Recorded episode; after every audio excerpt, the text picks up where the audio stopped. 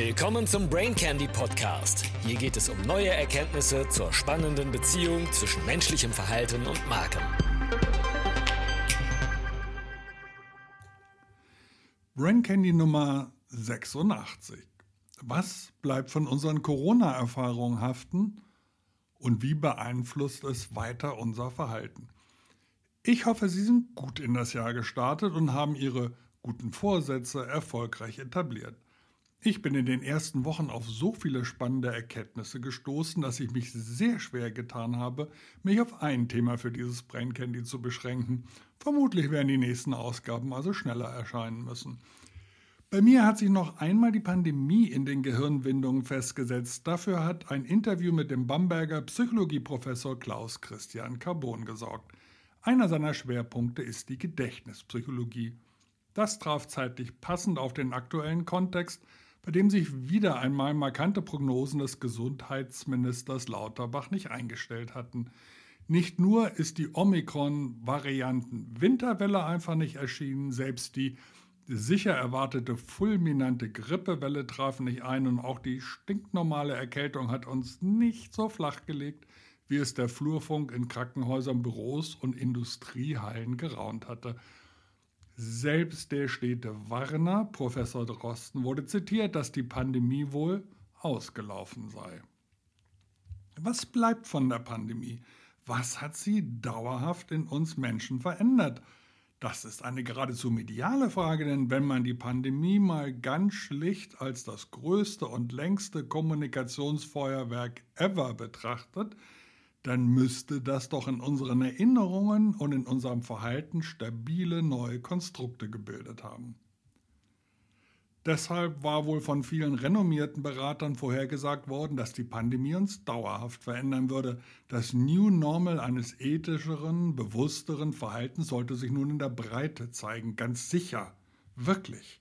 Schließlich würden die Überlebenden der Pandemie nicht nur auf Balkon klatschen, sondern richtig was bewegen wollen. Und nicht nur bei sich selbst. Nein, dieser neue Verhaltenstypus würde auch von seinen Marken erwarten, dass diese das New Normal aktiv mitgestalten würden. Ich habe bereits im April 2020 im Brain Candy 57 berichtet, was ich davon halte. Berater, die Pornografen des Wandels. Heute fühle ich mich im reetablierenden Old Normal bestätigt. Jahrzehntelange Erfahrung über die wirklichen Treiber menschlichen Verhaltens ist durch so eine Pandemie nicht zu erschüttern, oder? Aber wenn wir schon kein New Normal umgesetzt haben, so werden wir doch unsere Erfahrungen so schnell nicht loswerden, werden immer wieder an die verlorene Lebenszeit zurückdenken, den verpassten sozialen Begegnungen nachtrauern, die großen Ängste vor Ansteckung und Intubation beim ersten Kratzen im Hals wieder erleben, den Ärger über Impfverweigerer, die doch für den harten oder die harten Maßnahmen der Politik verantwortlich gewesen sein sollen, oder die Schulschließungen, die ausgefallenen Kulturevents und die Fußballspiele in Geisterstadien, die Aufenthaltsverbote auf Parkbänken, Kinderspielplätzen und Rodelhügeln. Überrascht wie viel davon hatten Sie schon zu den Akten gelegt? Professor Carbon kommt mit guten Nachrichten. Wir wissen aus der psychologischen Gedächtnisforschung, dass negative Ereignisse schnell verdrängt und vergessen werden. In wenigen Wochen können wir selbst eine Routine, die drei Jahre unser Leben bestimmt hat, hinter uns lassen. Die meisten Reis reichen sich schon wieder die Hände. Ist das wirklich so, dass wir alles ver schon vergessen haben oder bald vergessen haben werden? Nein, die Erinnerungen sind nicht weg, aber sie werden erst wieder aufgerufen, wenn der Kontext das fordert. Wenn wir also eine neue Pandemie erleben sollten, dann werden wir unsere Erfahrungen anwenden, werden mehr Abstand halten, Kontakte reduzieren, gelegentlich die Maske nutzen und ein Päckchen Klopapier mehr kaufen. Aber nicht nur wir, auch die Wissenschaftler und Politiker werden viel besonderer und intelligenter handeln, da ist sich Carbon sicher. Er hofft darauf, dass wir in 30 Jahren unseren Dachboden aufräumen und dabei ein Päckchen FFP2-Masken finden und uns erst dann die Erinnerung noch einmal aufwühlen wird. Ich bin mir sicher, dass Carbon grundsätzlich recht hat. Das merkt wohl jeder im Bekanntenkreis und bei sich selbst, wie schnell man im Hier und Jetzt angekommen ist und die Beschäftigung mit der Zukunft den mentalen Raum dominiert. Der Krieg, die Inflation, die Energieknappheit und auch der Klimawandel bekommen unsere Aufmerksamkeit. Die eigentlich notwendige Aufarbeitung der letzten drei Jahre ist für die meisten eine eher akademische Frage. Deshalb bleibt es in den großen Medien erstaunlich still. Es gibt keine große Empörung darüber, dass Politiker und ihre Experten möglichst leisen Fußes zum Tagesgeschäft übergehen wollen. Nicht einmal der Umstand, dass die Regierung erfolgreich die Plattformen und Medien zur Zensur von abweichenden Meinungen aufgefordert hat, rüttelt uns aus dem Schlaf. Kurz den Staub vom Gewand abschütteln und weiter geht's für die Verantwortlichen. Das für uns persönlich so positive Vergessen scheint es möglich zu machen, dass keine umfassende Aufarbeitung mehr eingefordert wird. Das Postfaktische wird zur Realität. Ich habe beim Schreiben festgestellt, dass meine Freude über das Vergessen, meine Resilienz gegenüber schlechten Erinnerungen deutlich gelitten hat. Denn der Schreib- und Rechercheprozess hat Erinnerungen hochgespült, die ich nur ungern wieder präsent hatte und die in mir wieder Puls ausgelöst haben.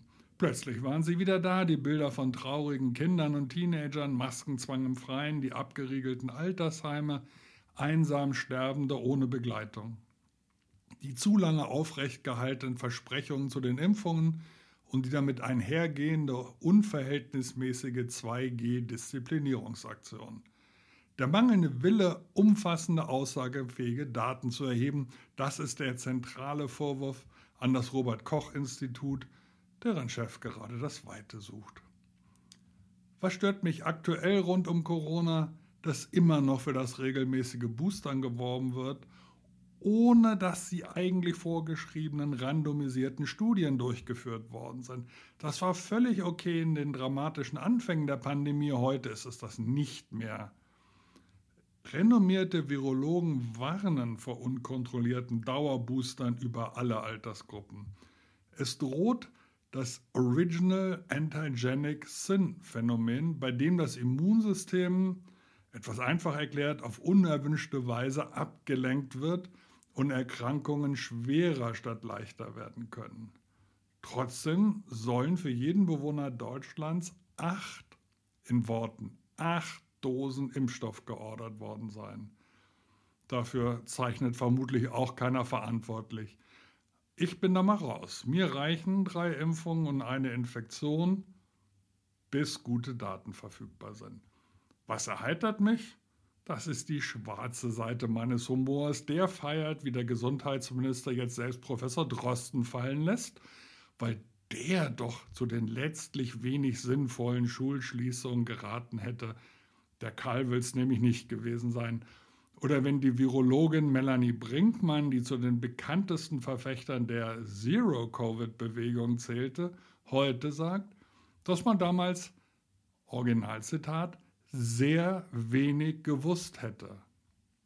Dafür bekommt sie jetzt den renommierten Brain Candy Award für die unerschütterliche Selbstsicherheit bei sehr wenig Wissen.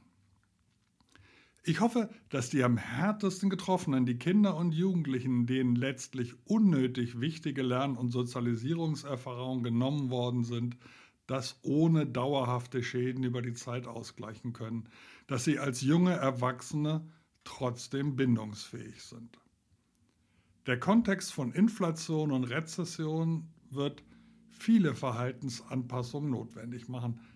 Und das ist wieder keine Einstellungsänderung, sondern die automatische Reaktion auf den Kontext. Wo Geld fehlt, werden folgerichtige automatische Entscheidungen getroffen, die wir im Markt beobachten können.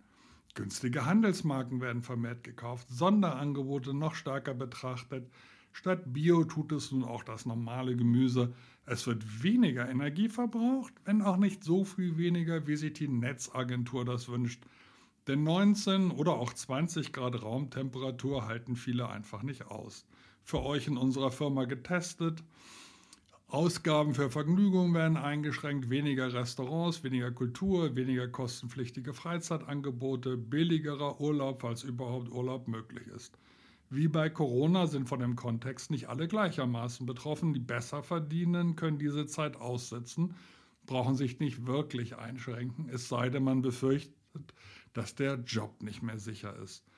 Marketern rate ich deshalb zwei zentrale Dinge. Erstens kümmert euch weniger um die Einstellung eurer Zielgruppe, lernt deren konkrete Kontexte kennen und findet heraus, wie sie sich darin verhalten. Setzt alles daran, dass eure Marke salient bleibt. Das muss Priorität haben, auch bei knappen Budgets. Sonst wird die Marke im nächsten Aufschwung nicht profitieren. Es ist wichtig, dass der Zielgruppe eure Marke in der Kaufsituation überhaupt als Lösung einfällt, selbst wenn dann doch das Sonderangebot gekauft wird. Als Kontext-Fanboy möchte ich euch zum Schluss eine Sache nicht vorenthalten, weil eine ziemlich peinliche Sache gerade mit einem Kontextbezug verargumentiert wurde. Diese Nachricht entzückte die Medienlandschaft.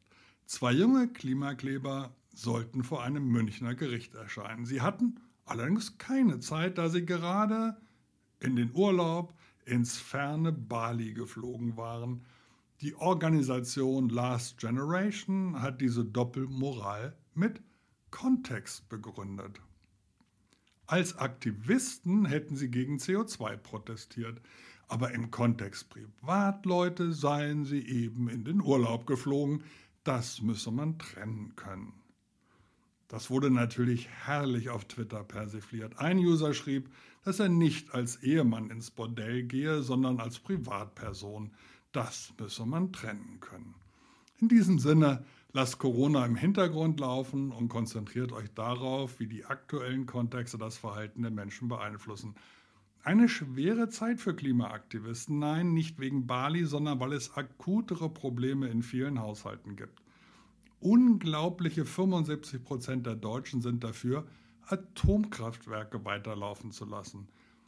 Weniger wegen der unstreitigen CO2-Einsparung als der Hoffnung auf sinkende Energiepreise. Wann zuletzt hat man die Deutschen mal einer Meinung erlebt? Der breit greifende Kontext macht es möglich. Schön, dass du wieder dabei warst. Bis zum nächsten Mal.